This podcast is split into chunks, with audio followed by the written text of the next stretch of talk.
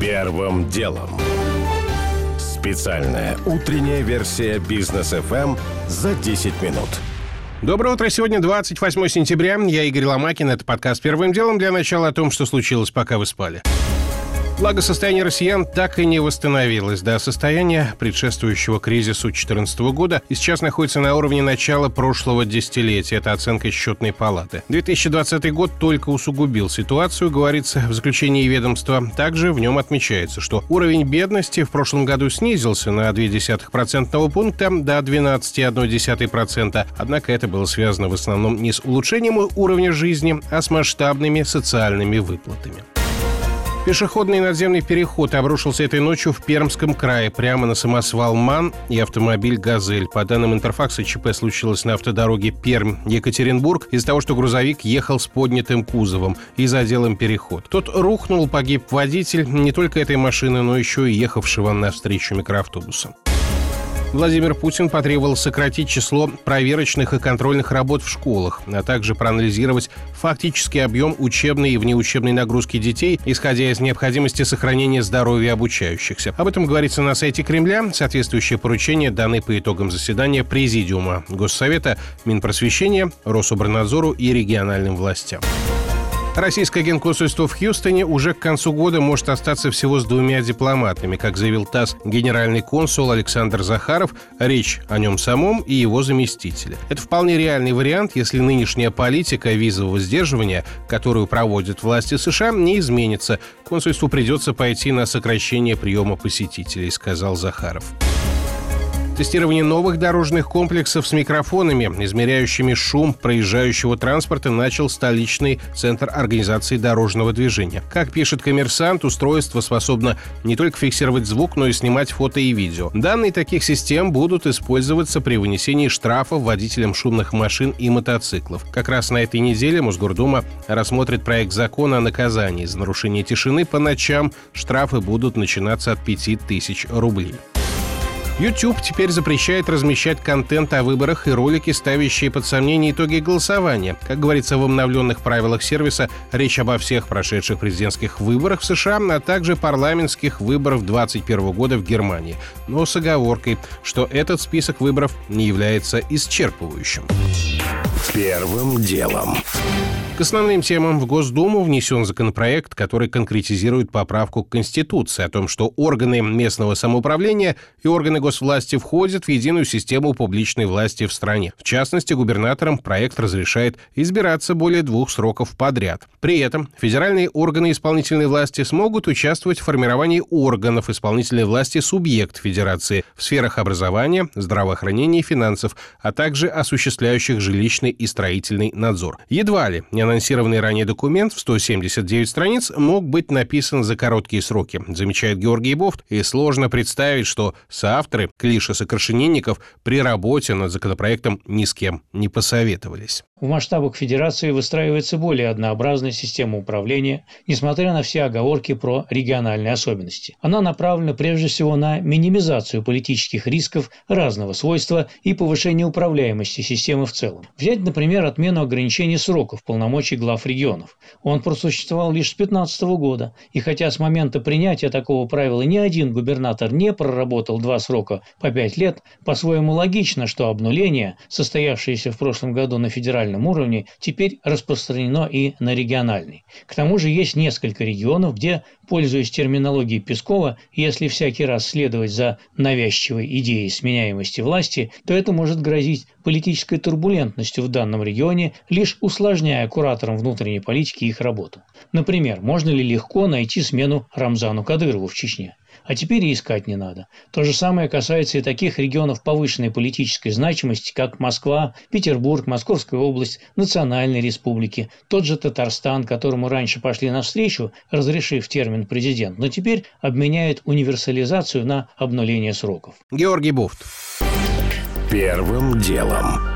Россия подписала с Венгрией 15-летний контракт на поставку газа в обход Украины. Соглашение предусматривает поставку 4,5 миллиардов кубометров газа в год. Условия можно будет изменить только через 10 лет. Занятно, что венгерский премьер Орбан последние три года говорил о том, что покончит с монополией на поставки «Газпрома», однако на деле никакой диверсификации не вышло, а цены на газ в ЕС накануне зимы показали рекордный рост, комментирует ведущий аналитик Фонда нацэнергобезопасности Игорь Юшков заявлений, которое было со стороны Венгрии в преддверии подписания нынешнего контракта о том, что они будут покупать газ хорватского СПГ-терминала на острове Кырк, о том, что там достанется им еще какой-то газ из Азербайджана.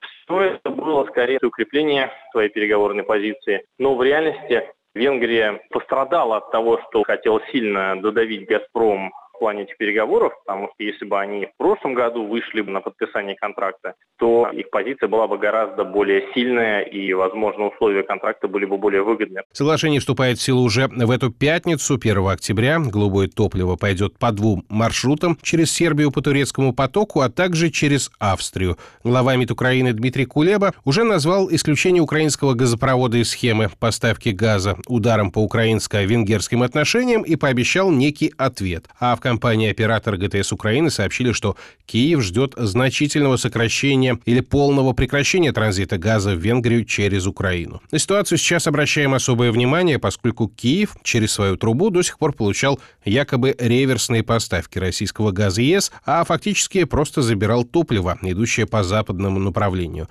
Российско-венгерский договор в этой уже многолетней практике может многое изменить. Первым делом. Задержанный уже дал признательные показания организатор восхождения на Эльбрус, во время которого на прошлой неделе погибли несколько непрофессиональных альпинистов. В МЧС считают, что сотрудники компании «Эльбрус Гид» не учли прогноз погоды и в результате завели группу любителей прямо в так называемую «черную метель». Это когда температура минус 20 и ветер до 70 метров в секунду. Пять туристов в результате замерзли насмерть. Разбирая трагическую ситуацию, глава Кабардино-Балкарии Казбек Коков предложил ужесточить правила восхождения, не уточнив прав правда, деталей, но, очевидно, имел в виду и работу горных гидов-проводников.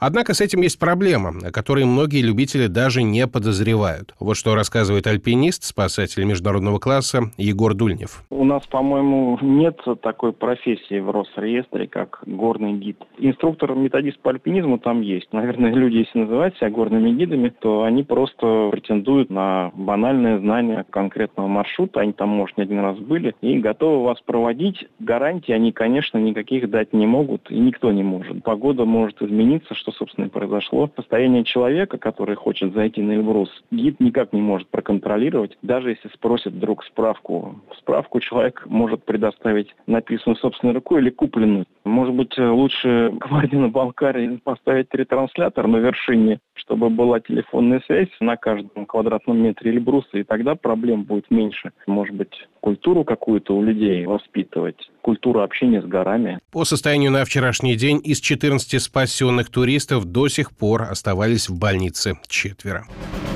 Первым делом. Первая коммерческая вакцина от ковида может появиться в России. Буквально вчера Минздрав дал разрешение на проведение клинических испытаний шестой по счету отечественной вакцины от коронавируса под названием Бетувакс. Создал ее неожиданный для многих игрок Институт стволовых клеток человека. Бетувакс отличается по технологии от других российских препаратов. Это рекомбинантная субъединичная вакцина. Если упрощать, она доставляет в организм макет ковидного вариона в натуральную величину, на основе знакомства с которым и иммунитет должен научиться распознавать настоящий вирус. О шансах получить место на рынке рассуждает председатель Совета директоров компании Институт стволовых клеток человека Артур Исаев. Конкуренция есть. Очень много эмоционально поддержки было дано спутнику, и это совершенно оправдано с одной стороны. С другой стороны, мы видим на примере вот других вакцин, Ковивак спросом пользовался, и на другие вакцины в определенном смысле был даже дефицит. Я предполагаю, когда будет понятна польза вакцины с точки зрения бустерных вакцинаций и каких-то групп населения, что у Битувакса высокие шансы получить возможность доступа к бюджетному финансированию. Ну и мы точно уверены, что будет спрос на коммерческом рынке на нашу вакцину. Окончание первой и второй фаз испытаний битуваксом намечено на август будущего года, однако при наличии позитивных промежуточных данных еще до этого срока может начаться третья конечная фаза исследования. Первым делом. Владельцы дорогих машин чаще всего нарушают в Москве правила дорожного движения. Такие данные приводит Дептранс столицы.